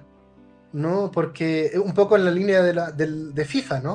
O sea, si te gustan los autos, pues vaya a andar jugando juegos de autos, ¿no? Ahora, ¿qué pasa con todo este nicho tipo Minecraft, Roblox, ¿no? Eh, Blockman, qué sé yo, este tipo de juegos tan de nicho, eh, en donde muchos niños escolares parece que se clavan, ¿no? Sí, habría eh, como que esa, lo que la organización que me imagino debería estudiar qué es lo que funciona, qué, qué es lo que está ahí funcionando para que esos chicos se, se, se, eh, se peguen tanto en ese juego. Es, como que eso sería, y es como no, no, no, no lo hagan, sino que al hacer esto generas estos efectos. O sea, también más que como prohibitivo, sino de, más de conocimiento. Pero también, lo que te digo, hay poco en general para tomar eh, decisiones de, diseño de videojuegos a partir de la edad que tiene o de ciertas condiciones que tiene el usuario. No hay, no hay tanto. Y este fenómeno tan común, que no sé si lo has visto, pero a mí ha tocado verlo en mucha gente, eh, papás, mamás, que eh, el tema de cómo, cómo se responden a la pregunta de cómo, ¿qué le permito a mi hijo jugar? Y ahí hay varias respuestas cliché. Uno, Nintendo. ¿Sí? O sea, si le vamos a entrar al mundo del videojuego, entrémosle por Nintendo porque muchos papás creen que esto es una cosa como más para niños. En parte sí, en parte no. Ahora Nintendo es una cosa bastante abierta, ¿no? Y la otra, Minecraft. Que, que, ha pasado también un poco en la representación social como un juego muy para niños, muy inocuo en ese sentido. Que no, no, no, no, pero ahí, no, no, y más en línea que ahí ya te encuentras con ya ahí es, sí, o un entorno amenazante. Ajá. Y este fenómeno de los niños rata. Ajá. ¿Sí? Que se clavan con este tipo de mecánica. Y, cómo entender también eh, cuál es el problema de los niños rata. ¿Está bien? ¿Está mal? Porque un niño rata, ¿qué es un niño rata? ¿No? Un niño rata, según se asocia mucho a los que juegan Minecraft, ¿no? Ajá. Pero, pero ¿qué, qué, de qué va eso? niños clavaditos en descubrir todas las mecánicas de un juego y que pueden ser jugadores dedicados. Pero que en muchos casos, eh, estos niños que se clavan y que juegan muchas horas al día. Es su única fuente de satisfacción en la vida. Exactamente, ese es el tema con los niños rata. Que su única fuente de satisfacción son los videojuegos. Y que probablemente vivan en un entorno empobrecido ahí hay un riesgo también importante. Y esto es un poco como lo que hablábamos de las adicciones a sustancias, ¿no? Y este típico experimento con los ratoncitos que, que le daban una sustancia adictiva y, se vuelven adictos. siempre que estén en un entorno en donde lo único que hay es comida y la sustancia adictiva. ¿no? Si tienen un entorno enriquecido, no van a volverse adictos. ¿no? Entonces un entorno enriquecido es algo mucho más difícil de lograr, ¿no? Eh, y que muchas veces se culpa al videojuego por eso, pero el gran problema, y esto es un problema social ¿no? y económico, es que muchas personas no pueden entregarle un entorno enriquecido a su hijo. Y ahí está el problema de fondo, que lleva a un consumo problemático. Exacto. Y ahí es como justo los videojuegos deben ir para el otro lado. Y, pero justo con conocimiento de que están yendo para el otro lado, de que están apoyando el desarrollo más que otra cosa.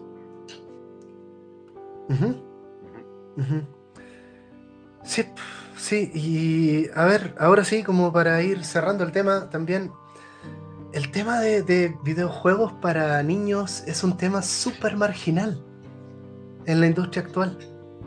No es un tema relevante, lo que, lo que te comentaba antes de empezar, ¿no? Cuando traté de buscar juegos en esto de, de, de infancia temprana, Early Childhood, que es la clasificación C, no encontré ninguno, ¿no? Y en el propio SRB parece que muchas veces ignoran esa, esa clasificación, como si estuviera de más, ¿no?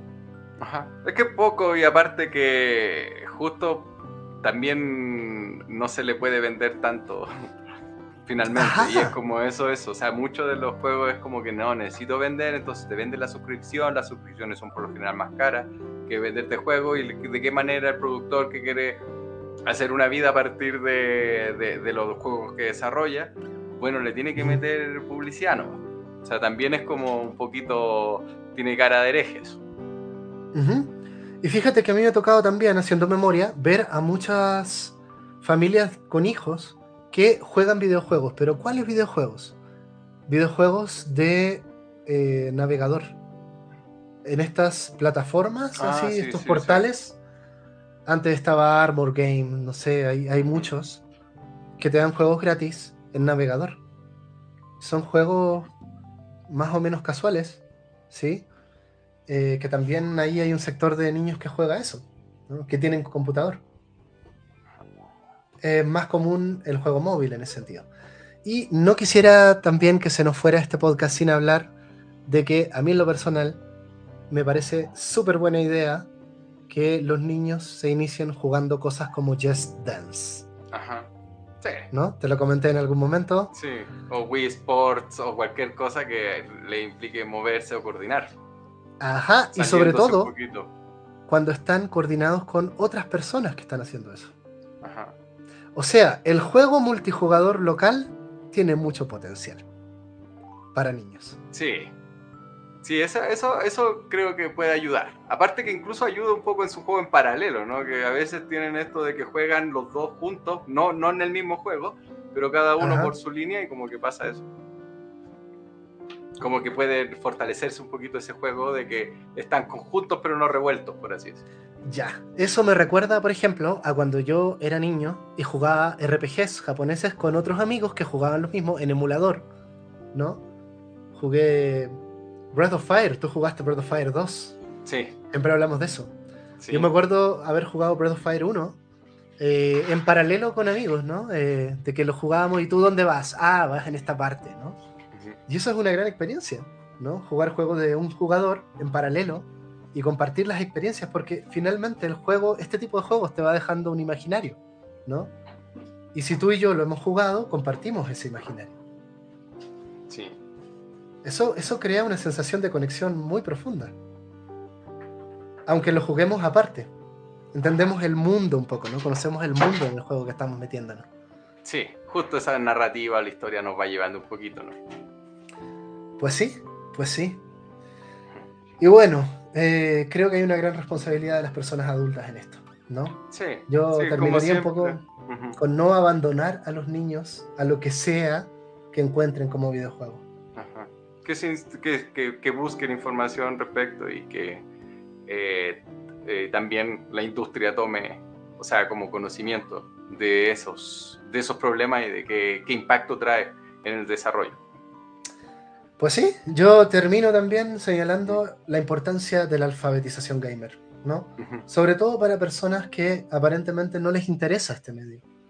Creo que es un tema de responsabilidad, ¿no? Saber a qué se están exponiendo nuestros niños. Y esto puede sonar un poco como a las señoras que estamos imaginando que son las que hicieron el SRB, pero, pero no, o sea, hay, de repente hay ciertos juegos, ¿no? Yo pienso, por ejemplo, no sé, en Hotline Miami, en juegos que ya por, por su definición, o GTA, por ejemplo, ¿no? Que por cómo están planteados son juegos que van a estar siempre con temas éticos y que van a generar un, un imaginario que tal vez va a ser difícil para un niño que no ha tenido un desarrollo moral, en lo que estábamos hablando, ¿no? Hotline Miami es la historia de un asesino, digamos, que recibe llamadas telefónicas y que mata gente porque sí, y que trata de vivir una vida normal en paralelo, ¿no? Y es, y es como, y claro, lo entiendo desde un juego muy punk y desde una crítica a la violencia, pero que ya requiere un criterio ético. Lo mismo con GTA. Lo mismo con The Witcher, con muchos juegos que hay ahí en el mercado, ¿no? Al igual que con todas las cosas que se exponen los niños, sí, sí hay que siempre, esa responsabilidad del adulto tiene que ser como bien alta. Y tiene que estar ahí siempre, no, no, no perder el cuidado justamente. En todo caso, súper interesante lo que haces tú, eh, Tocayo, eh, en términos de explorar qué tipo de juegos pueden jugar niños menores de 5 años, ¿no? A ver si por ahí también me das el dato de dónde bajar los juegos para dejarlos en, eh, en el texto aquí del podcast, para la gente que esté interesada también en, en, explorar tus juegos, ¿no? Y lo que está haciendo ahí Naranja Lab. Sí, muchas gracias. Pues sí, ahí voy a estar contándote y cualquier novedad, porque ahora ya sí se vienen hartas novedades. Qué bueno, ahí estaremos atentos, ¿va? Vale. Por lo pronto, gracias a las personas que están escuchando ahí el podcast, ¿no? Y nos vemos en la siguiente, a ver qué nueva historia traemos por acá, ¿no? Pues muchas gracias por la invitación, Edu. Cuídate. Nos vemos. Hasta pronto y sigamos jugando. Bye bye. Bye.